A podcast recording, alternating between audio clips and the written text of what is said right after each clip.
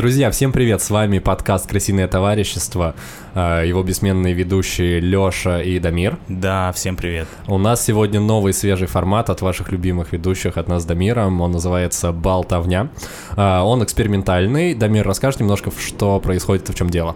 Да, мы с Лешей поговорили и решили, что мы хотим сделать больше выпусков, но они будут короче, и они будут смешнее. По крайней мере, мы надеемся, что они станут смешнее. Мы хотим сделать формат, который будет выходить чаще, может быть, два раза в неделю, и который будет не такой длинный, не часовой, не полуторачасовой, чтобы вы могли что-то послушать, допустим, в пути на работу, просто кайфануть, посмеяться над какой-то смешной историей или забавным фактом, или чем-то еще.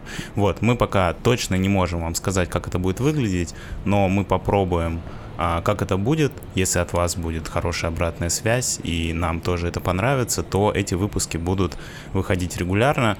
Наши основные выпуски с гостями также продолжат выходить. Возможно, их станет немножко меньше, но этот формат мы не оставляем, потому что они тоже прикольные и вам нравятся, насколько мы знаем.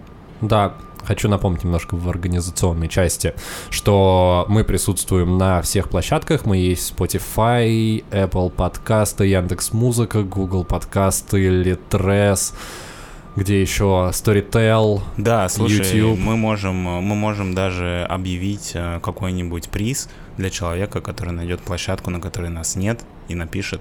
Да. Мы там появимся, и мы предложим какой-нибудь приз человеку. Но, но, который... но я готов, готов, э, готов заявить, что мы есть на всех площадках и на YouTube в том числе. И вторая важная информация, что э, у нас есть Boosty, кто не знает, это donation платформа, где нам можно платить за контент, который мы делаем. Э, собственно, ссылочка есть в описании в анонсе каждого выпуска. Э, можете переходить, донатить нам, и мы будем делать это еще бодрее, еще веселее, и, возможно, да. даже еще чаще. И не просто платить, а поддержать нас и принять участие в создании нашего контента. У нас есть специальный формат для бустеров, который мы пока не запустили, потому что мы ждем э, необходимое количество бустеров, чтобы его запустить. Сейчас у нас их пока только два, но когда их будет достаточно много, мы его обязательно запустим, и это будет прикольно. Да, реализовывать мы хотим э, контент, который предложен подписчиками и бустерами в формате спонсорского выпуска, который будет выходить э, раз в месяц. Собственно, по ссылке Boosty можете прочитать.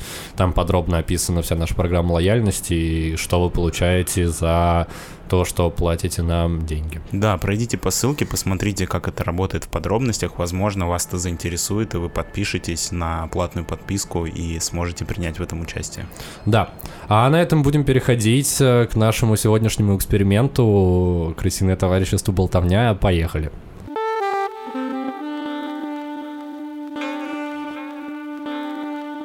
Дамир, у тебя есть уникальная возможность открыть наш формат болтовня какой-то темы, о чем ты хочешь поболтать. Если ты помнишь, а, как-то давно у нас была такая фишка, что я включал тебе звуки каких-то животных, ага. а ты пытался угадать, что это за животное. Да, это была наша достаточно регулярная рубрика, мы это делали достаточно много раз. Да. Там и... в основном животные сексом занимались, насколько я помню. А, не всегда, но с этого все началось. Вот, и я решил ее немножко воскресить, а, показать тебе звук животного, чтобы ты пытался его угадать. Угу. Скорее всего, ты его не угадаешь. Но потом я тебе немножко расскажу про него, потому что оно невероятное. Хорошо, давай, давай, я готов.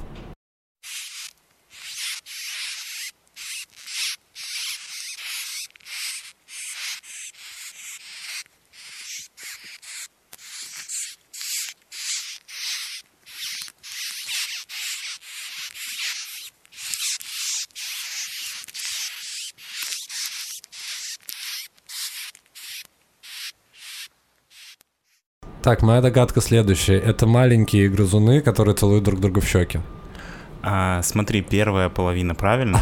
Насчет поцелуев в щеки я не уверен. Но это, знаешь, это звук похож на то, когда ты кого-то очень сильно целуешь в щеку и такой вот так делаешь, но только очень долго. Да, это правда похоже.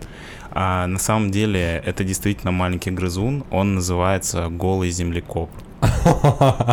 Как-то связано с теми полутора землекопами из э, того мультика. А, Про не, невыученных уроков. Не думаю, не думаю. Вот. А, он выглядит как э, лысая крыса. А покажи, покажи, покажи. Большая. Мы ссылку оставим в описании. Если что, в описании ссылка на О боже, он выглядит ужасно. Нет, давай мы не будем оставлять ссылку в описании. Он выглядит пугающе, но это правда уникальное животное. Он похож на кротокрысы из Fallout. Это Да, кстати, чисто кротокрыс из кстати, да, Fallout. Сто процентов, правда, похож. Да, если вы играли в Fallout и знаете, что такое кротокрыс, то в целом вы уже в своей голове воспроизвели то, как выглядит это животное. Голый землекоп, да. Да, и что в нем уникального? Это животное обитает в саваннах Кении, Эфиопии и Сомали. Оно живет в тоннелях, достаточно глубоких. И оно, во-первых, не чувствует боли. В смысле вообще? У них отсутствуют э, медиаторы, которые отвечают за ожоги, порезы и Царапины. кислотные ожоги. Нифига да, ну то себе. есть они практически не чувствуют боли. Они э, могут долгое время жить без кислорода практически. Мгм. Они практически не болеют раком. Что это какой-то отдельный факт? А, Нет, были исследования, в которых типа нашли каких-то голых землекопов, в которых был рак, но в целом они очень редко болеют раком, при том, что почти все животные, люди в том числе, болеют раком чаще. Это Ага. болезнь, которая э, появляется с возрастом. Именно у этих животных есть определенные а, генетические особенности, Мгм. благодаря которым они практически никогда не болеют раком. Они а, практически не стареют. Эти маленькие грызуны живут до 40 лет. А насколько они маленькие, ну, в смысле, по размеру у тебя нет информации о том? А, около 10 сантиметров А. максимальная. Ага. 6-10 сантиметров максимальная их А. длина. Слушай, звучит невероятно. Вот, и, ну, для сравнения, обычная мышь живет полтора года. Угу. Блин, это- 40 лет для такого маленького грызуна, это же вообще безумие какое-то. Да, у них отсутствует, э, Ген старения, как у Бенджамина Бат. ну, ну, типа того, Ну, да. слушай, очень- выглядят они как будто бы они рождаются старыми на самом деле. Голые в складках. Вот, они Просто имеют кошмарно. э, две системы обоняния. Одна помогает им находить еду, а вторая помогает им определять э, своих и чужих. А они обе в носу? Они где-то в голове. Я честно не скажу тебе, как это устроено, потому что я не являюсь э, экспертом по, По голым крысам, землекопам, да. А, и они не пьют, потому что они получают всю жидкость из а, еды. Они едят всякие А Откуда ты про корешки. них узнал, если не секрет? Я смотрел какую-то биологи- лекцию по биологии, и там просто вскользь упоминали этих зверей, и лектор сказал, почитайте про них, они очень невероятные. Я про них почитал, и это было правдой, он не обманул. Это животное а, по версии фонда «Наука на- за продление жизни» а, входит в одну из 25 идей а, продления жизни для человека. Ученые В изучают... смысле, их исследуют, что они не стареют, чтобы понять почему, и на генетическом уровне менять людей, чтобы люди тоже не старели? Их исследуют, чтобы понять, что позволяет им а, так долго жить, практически не стареть и не болеть раком, потому что если человечество сможет узнать этот секрет, возможно, это можно будет использовать для того, чтобы а, спасти от старения и рака людей. Слушай, звучит очень классно. А что за звук, э, который ты мне показал в начале? Как, когда они издают этот звук, ты не знаешь? Честно, я не знаю, когда они издают этот звук, но у них очень высокий, очень большое количество разных звуков. Мгм. Я, к сожалению, смог найти только одно, ну, один вид Ага. звуков. Вот, но эти животные могут издавать очень большой спектр разных звуков. Вот, они живут в норах. А Они социальные вообще? Да, у них устройство жизни как у муравьев. Мгм. То есть они живут Типа колониями. колониями, да. Они не могут жить по отдельности или парами. Типа они могут жить только вместе колоний. Мгм. У них есть э, их королева, которая откладывает потомство. Она тоже голая и тоже землекоп. Да, она, кстати, когда самку голого землекопа, она становится королевой, она увеличивается в размерах за счет того, что у нее расширяется позвоночник. Охренеть. Вот, и Я- она, она спаривается только с двумя-тремя самцами в колонии. Мгм. Не очень понятно, по какому принципу она их выбирает. Все остальные землекопы в колонии, они рабочие или а, воины, которые охраняют колонию от змей. И главный враг — это змеи. Вот, и они, а, остальные все землекопы, они не спариваются всю жизнь. Блин, может, по... может поэтому они так долго живут? Возможно. Они не тратят свою жизненную энергию на секс, и поэтому не стареют. И когда они роют свои норы, они выстраиваются в цепочку, и первое, первый землекоп, он э, копает землю. Логично. Как бы не парадоксально это не звучало. А остальные помогают ему эту землю выкидывать наверх. И расширять тоннель? Да, как э, цепочка передают друг другу землю и выбрасывают. Они выбрасывают до 4 тонн земли, типа, за... Слушай, а какой у них ореол обитания, где они живут? А это Кения, Эфиопия, Сомали, такие жаркие страны, типа саванны или полупустыни. Мгм. Вот, они живут в этих норах и расширяют свои а, норы, свои даже тоннели, сеть вот эту тоннелей после дождя, потому что там более мягкая. Почву, мягкая ее почва, проще да. копать. И у них очень сильные челюсти. А 25% от веса головы землекопа занимает а, вес мышц его челюсти. Ну, не считая их королевы, потому что у королевы, очевидно, самое тяжелое — это позвоночник. Потому что он расширился после того, когда стала королевой. Да, у королевы другое, другая история.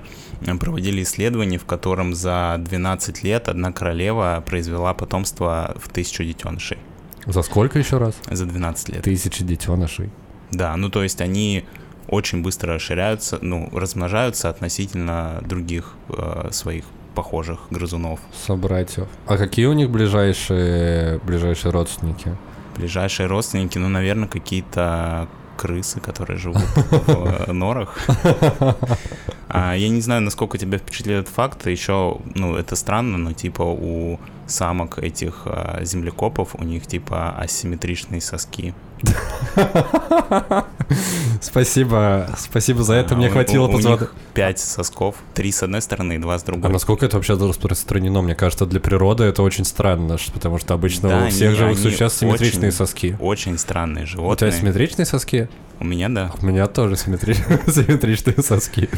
Очень странные животные, которые обладают очень большим количеством невероятных способностей, которые не встречаются практически больше нигде в природе. Слушай, я хотел еще спросить, ты вот упомянул, что они а, как муравьи, а муравьи, насколько я знаю, у них, когда появляется вот эта вот матка, королева, а, она общается со своими подчиненными подданными феромонами, она распыляет а, определенные в воздухе споры или что-то такое, и тем самым может руководить колонией. А у голых землекопов, ты случайно не знаешь, это так же происходит или, или нет? Именно Слушай, вот из я- социального устройства. Я не знаю точно, каким образом они решают, что им делать, когда им рыть тоннель или не рыть и все остальное, но Мгм. у самки есть определенный период фертильности, когда она а, источает феромоны, благодаря которым те самцы, которые спариваются, с Они приходят и самкой, да, они понимают, что время пришло. Кстати, интересный факт, э, который не очень относится к голым землекопам, но на самом деле человек — это одно из немногих животных в мире, у которого нет а, а, открытой а, фертильности у женщин. Мгм. Ну, то есть большинство животных в мире, когда самка готова к спариванию, она визуально видно, что типа ей она готова к спариванию. Слушай, ну, я тебе хочу сказать, что по личному опыту я периодически, ну, несколько раз в жизни я видел человеческих самок, которые, очевидно, готовы к спариванию, и они всем дают. Нет, я Об говорю этом не- понять. Я говорю тебе не а, про поведение, а про физические проявления. Слушай, физически это как будто бы тоже, да, на физическом уровне это тоже ощу- ощущается. Ну, возможно, Потому ты, что- возможно, ты встретил уникальные примеры самки человека. Потому что это обычно ты сидишь в каком-нибудь баре с друзьями, и вдруг э, дверь бара открывается, и заходит человеческая самка, и ты такой... Ну, она точно готова спариваться прямо сейчас и прямо со всеми. Пожалуй, мы пойдем отсюда, пока не попали под ее... Как это называется? Под- Чары. Да, под ее чар. На самом деле, то, что у человеческих а, самок О боже. не- не- нет физических изменений того, что они готовы к спариванию, типа вот этот период фертильности, он никак не проявляется визуально. Ну, то есть ты не можешь, типа, глядя просто на женщину, понять, а, происходит у нее овуляция или нет. Ага. Ну, я имею... Ты понял, да, про что я Да-да-да, говорю? я понял, о чем ты говоришь. напрямую связано с тем, что а людям нужно очень долго воспитывать типа своего детеныша, чтобы он стал самостоятельным. И то, что люди все-таки больше склонны к моногамии, тоже связано с тем, что воспитание детеныша занимает э, большой период. Слушай, ну мне кажется, что это природой как-то все установлено, потому что те животные, которые небольшие, как правило, живут недолго, э, ну, в сравнении с человеком, у них, э, во-первых, потомства больше, ну, то есть, например, те же там щенята, котята, они рождаются по, там, по 5, по 6 штук нормально из там помета после беременности. И рождаются они достаточно часто именно потому, что они живут меньше, у них выживаем, выживаемость меньше в природе. А человек, как высший примат, э, им как будто бы проще. Ну, плюс мы еще очень социальны из-за этого. И можем даже, даже особи человеческие, которые как будто бы не должны были выжить в дикой природе, сейчас из-за медицины и всего такого выживают выживают и живут. Ну да, мне кажется, что это скорее не про механизм природы, просто потому что, ну, мы, грубо говоря, обманули природу тем, что мы изобрели медицину, угу. операции, обезболивающие, антибиотики и все остальное, и благодаря этому наши детеныши, даже очень слабые, они не умирают. Но если мы вернемся на некоторое время в прошлое и посмотрим на детскую смертность, угу. ну, ты наверняка читал вот эти статьи про то, что раньше типа средняя продолжительность веке. жизни человека была 35 лет. И ты сидишь и думаешь, как так 35, ты вот только типа стал самостоятельным, и тебе уже умирать. На самом деле это не значит, что все умирали в 35, это значит, что была очень высокая детская смертность, и за счет этого средний возраст человека был, был 35 ниже. лет. Да, плюс опять же потомство было, было больше, ну, то есть, э, ну, в России традиционно были достаточно большие семьи, там было нормально и по 6, и по 8 детей, и при этом большое количество умирало в младенчестве, даже если почитать э, истории каких-нибудь, не знаю, наших писателей, художников и всех таких, ну, типа извеч- известных личностей прошлого, они все из больших семей, у которых большинство большинство детей не пережили какую-нибудь особенно холодную зиму, потому что, опять же, не было лекарств. И еще интересная мысль, я недавно буквально об этом подумал, а, что из-за того, что мы как будто бы искусственно продлеваем себе э, срок жизни, ну, за счет того, что мы там, не знаю, правильно питаемся, лечимся и так далее, и доживаем до э, там 60, 80, 90, 100 лет, э, у нас начинают э, выявляться все вот эти вот э, старческие болезни, как э, там деменция, Паркинсон и вот это вот все, э, что раньше этих болезней как будто бы было меньше, просто потому что люди не доживали до такого возраста, когда у них начинает, э, начинают нейронные связи в мозгу э, схаться и, и источаться. Ну да, это знаешь, как, как будто бы бесконечный круговорот природы, что люди научились лечить какие-то болезни, из-за которых люди умирали там в 40-50 лет, потом появились другие болезни, которые стали появляться в 50-60, их а, сейчас тоже, какую-то часть из них научились лечить, а потом на их смену приходят новые болезни, которые, из-за которых люди умирают уже в более пожилом возрасте, и как будто бы это какой-то бесконечный... Я думаю, что если мы научимся лечить рак, а, Альцгеймера, Паркинсона и все остальные вот эти болезни, которые чаще бывают у пожилых людей, появятся какие-нибудь еще болезни у людей, которым там за 120, угу. про которые мы просто пока не знаем, потому что никто не доживал до 120. Ну да, слишком маленькая выборка людей, которые доживали до 120. И как будто бы природой так и задумано, ну то есть, что условно у нашего тела есть определенный срок эксплуатации, который, если ты превышаешь, у тебя, как, как и любой механизм, который работает, пусть даже природный, начинает какие-то детальки отказ, отказывать, и их нужно заменять, как-то смазывать и так далее, чтобы ты нормально функционировал. Ну да, знаешь, с одной стороны, это выглядит так, как будто бы человек обманул природу, ну, знаешь, как бы изобрел медицину и такой, а, а мы не будем умирать, как все остальные животные, типа, мы теперь будем друг друга лечить на выкусе природа. Но природа оказалась умнее. Да, но как будто бы это все равно какой-то природный цикл, и даже все эти вещи, которых не существовало в мире для человека, типа пластиковых пакетов угу. или, не знаю, ракетных двигателей, как будто бы это все равно часть природы, Единственные, кто обманули природу, это голые землекопы, как мы выяснили, потому что, ну, это действительно удивительно. И я надеюсь, что когда-нибудь э, наша наука разберется, что же такого особенного в этих э, маленьких и безумно уродливых созданиях. Слушай, а вопрос тогда на засыпку тебе. А, если бы тебе предложили ввести ген а голого землекопа, Ага. ты бы гарантированно не заболел раком, перестал бы стареть, но у тебя выпали бы все волосы, и во время секса ты бы издавал вот этот ужасный звук, который я включил в начале. И моя бы челюсть э, весила как сколько-то процентов моего тела. Согласился бы ты на это или нет? Нет, я бы не согласился просто потому, что Я я... хочу умереть красиво. Нет, ну типа я и так достаточно лысый, и в целом с возрастом я стану морщинистый и стану все больше и больше напоминать голову землекопа. Ну, особенно если я еще начну ходить голый в какой-то момент своей Да, жизни. рекла- Рекламная кампания звучала бы так. Раз вы все равно будете выглядеть как голый землекоп, лучше сделайте это сейчас. Да, лучше сделать это сейчас. Станете голым, начните копать землю. Так вот, э, я считаю, что э, в целом все, что происходит с твоим организмом, с твоей жизнью, происходит достаточно органично, по крайней мере у меня. Типа где-то прибыл, где-то убыл, поэтому э, вводить какие-то дополнительные мутагены я бы не хотел. Ну, то есть все мы смотрели «Черепашек ниндзя» и знаем, к чему это приводит.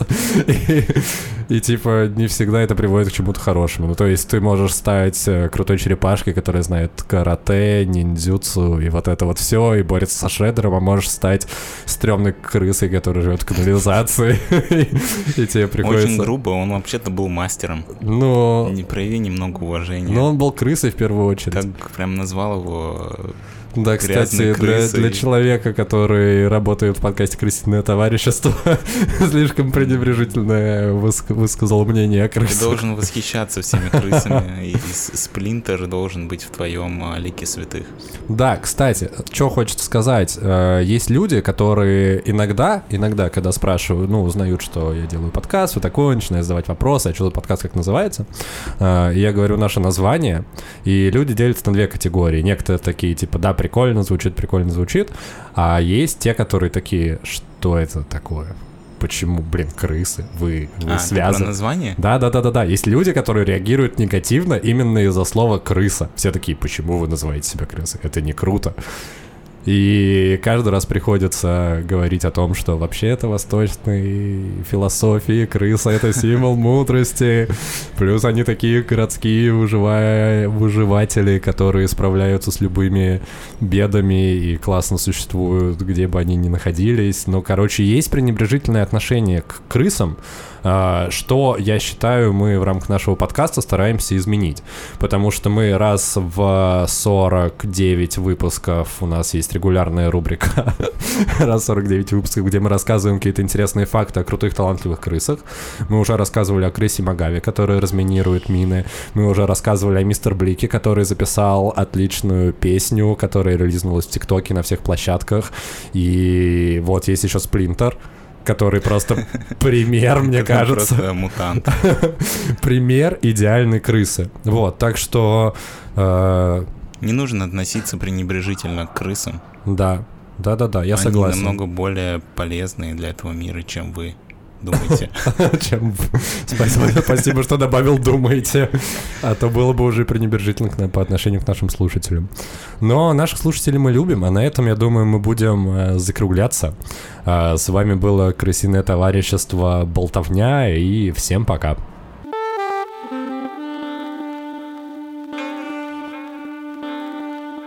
Ну и, конечно же, вы могли подумать, как эти два красавчика ушли, не поблагодарив двух своих бустеров. А мы это сделаем прямо сейчас. А, напоминаем, что у нас а, есть Boosty, это как Patreon, короче, то место, где вы можете платить нам деньги за контент, а, всячески поддерживать и сами стать участниками нашего подкаста в прямом смысле этого слова. Уже есть два человека, которые делают на ежемесячной основе donation ы. Это Дани и Лапулек. Парни, спасибо вам. Мы благодарим вас в конце каждого выпуска. И крысиное товарищество Болтовня не исключение. А, Оставайтесь с нами и всем пока.